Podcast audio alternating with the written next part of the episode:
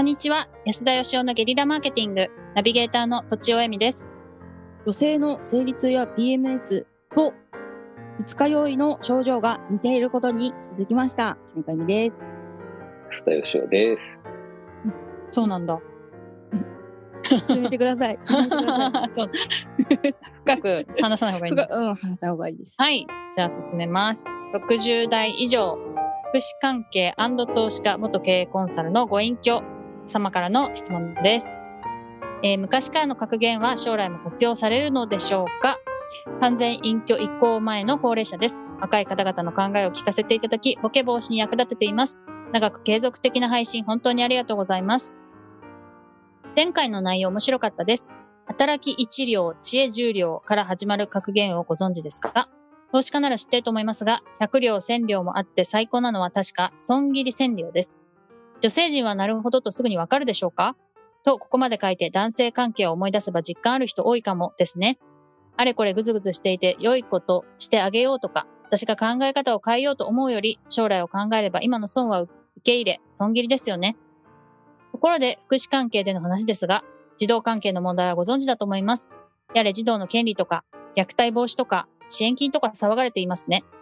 育ても福祉の支援も経験していますが、私には7歳までは神のうちの一言で十分です。実際の支援場面でもこの言葉を使うことがありますが、言わない方がいいかなという場面も多いです。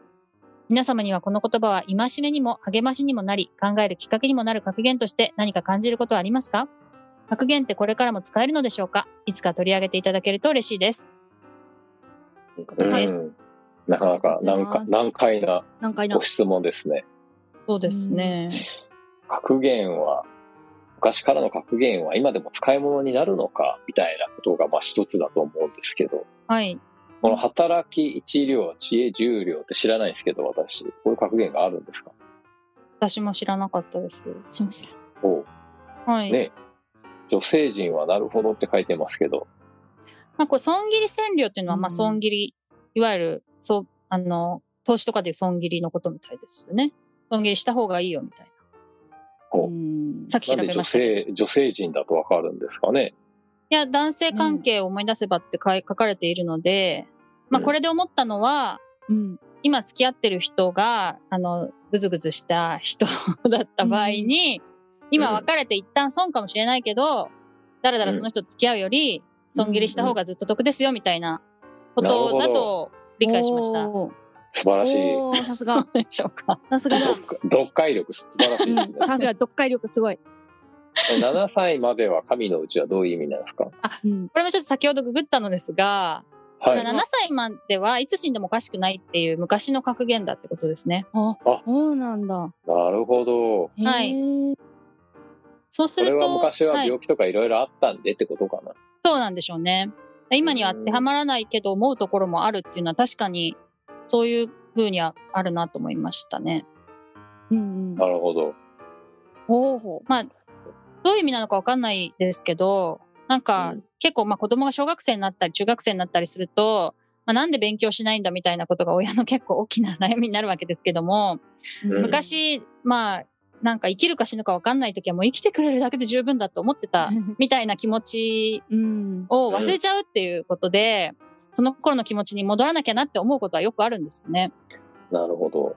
だからそういいう格言は、まあ今同じように当てはまらないとしても、まあ生きてるだけでいいじゃないみたいなうん。気持ちは、あのずっと持ち続けるっていう意味でそういう格言があったら確かにあの日々の感じ方変わるかなって気がしました。なるほどね。はい。格言は何でしょうね。僕はよく使いますけどね、メルマガとかで。あの、一般的な格言はうん、なんか使いやすいっていうか、みんなが知ってそうなやつ。はいはい。うんでもこういう意味の捉え方もあるよね、みたいな。ああ、うん。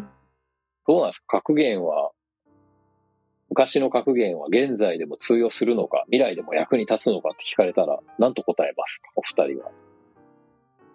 私は役に立つと思います。まあ全部がって言われるとわかんないですけど、普遍的なことはやっぱりずっと変わらないのではないかなと思うので、なるほど。はいなんか自分で、ああ、こういうことだったのかってめっちゃ発見じゃんと思ったことがすごい昔からの格言で昔からありますみたいなこともよくあったりするなと思って、ああ、ありますよね。ありますよね。めちゃめちゃ昔から言われてることだったみたいなうんこ。とがあったりするので、やっぱりそういう本質的なことはそんなに変わんないのかなと思いますね。血の上にも3年とかね。そ うそうですよね。うん。うん。金子さんはどうなんですか？格言とか大事にしてる言葉とかあるんですか？うげ私、あの、ケセラセラっていう言葉がすごい好きでお大事にしてます。あおの、どういう意味なんですか？心配性なんで、ジタバタしないようになるよなるようにしかならないっていう意味で。なるほど、なるほど。ど、どこの国の言葉なんですか？わかんないです。スペインかうんフランスっていう話は聞きましたけど。うんなるほど。うん。でも、あの、世界中のね、格言いろいろありますけど、真逆のことを言ってるのもあれば、同じ意味だよねっていうのもあって、うん。やっぱ面白いなっていう人間史の中でね、何千年っていう中で、うん。いろんな国のいろんな文化の人がいろんなことを考えるんですけど、やっぱり本質的なところは同じだなっていう。ねうんそうですね。あすごいある、うんそういうの。はい。あとその真逆なことがあるっていうのは、どっちも正しいんだなって気がしますね。うん、うんしますね。あの、よく有名なのでいくと、二度あることは三度あるっていうのとね、三度目の正直っていうのがあって、どっちなんだよって思うんですけど、はい。その、その時々によってね、どちらの格言を自分の今の人生に生かすかってことなんでしょうね。うんそうですよねその前後のやっぱ文脈によって、どっちが適するかって違いますもんね。そうですね。はい。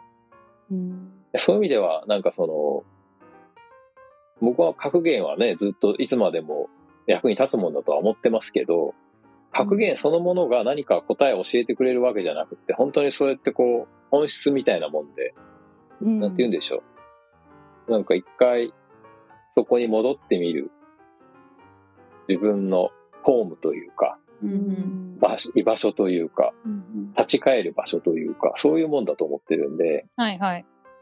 だから格言が使えるかどうかっていうより、使える人が今いるのかってことだと思うんですよね。あそういう意味では、なんかその本質に立ち返るっていうことをすごくなんか忘れちゃっている人が多い気がしますね。あ。うんうんううん。ん。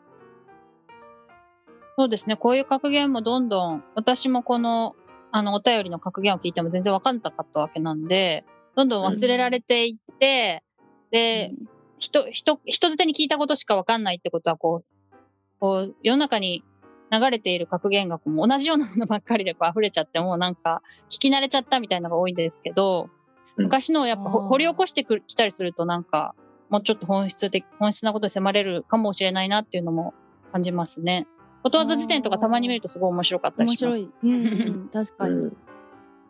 なんか格言ってやっぱりこう、こうだよっていうことを教えてくれてるよねっていうふうに思っちゃいけないもんだと僕は思ってて、多分そういうもんじゃないんじゃないかと思う。そういうものは多分時を超えないと思うんですよ。うん壁打ちの壁みたいなもんで、うんその格言に何かをぶつけた時に答えは多分その100通りも1000通りもあるんですよ。うん。なるほど。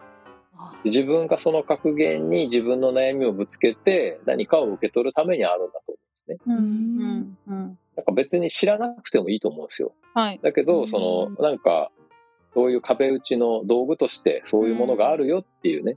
で格言っていうのは覚えるためのもんじゃなくて、そのこういう使い方したらすごく人生のなんか知恵とか、うんうんあるいはこう、なんかこ自分なりの答えを見つけるヒントになるよっていう、そういうことを、自体を考える人がすごい少ないんじゃないかな。うん。なんか、あの、こういう比比喩ですけど、持ち運びしやすいなと思いますね。つまり、自分が考えている、もやっとしたものは、なんかこう、すすぐに使えないんだけど、それにぴったり合う型みたいのが格言だとして、パカッとこう、見つかる、パッケージングできるってなると、すごいいろんなところで持ち運びができて、それがいろいろ使えるなって気がします。だから、もともと自分にそういう同じような考えがないと、うん。元々ある考えも使えないかなってちょっと思いました。ああ、選ぶことによって自分の考えが分かりそう。カチッとわかるみたいな感じ。そうそうそうそうそう。んあの例えばこの7歳までは神のうちっていうね、つまりうん7歳までは人間の手でどうこうすることはできないと。うんうん命も含めて、うんっていうテーマで、なんかやっぱりいろんな人がいろんなところで何十回もこうブレストしたり討論したり。対談したりしてみる価値があるかなって気がします。ああ、なるほど、なるほど。うん学校の先生同士とか医者とか親とかが話し合ったらすごく面白いテーマだなと思いますね。なるほど、なるほど。ということでおまとめを。おまとめ？難しい。格言、この方の質問、格言は将来も、なんだ、なんでしたっけ？活用されるという新しい安田さんの活用の提案として、うん壁打ちの道具にしてはどうでしょうっていう感じですか？はい。はい。すごい。うん。ということで本日は以上です。ありがとうございました。ありがとうございました。本日も番組をお聞きいただきありがとうございました。私たち3人でギブの実験室というオンラインサロンを始めることにしました。キャンプファイヤーファンクラブというサービスで募集をしていますので参加したい方はキャンプファイヤーで検索するか境目研究家安田佳生のホームページ安田佳生 .com からお申し込みください。来週もお楽しみに。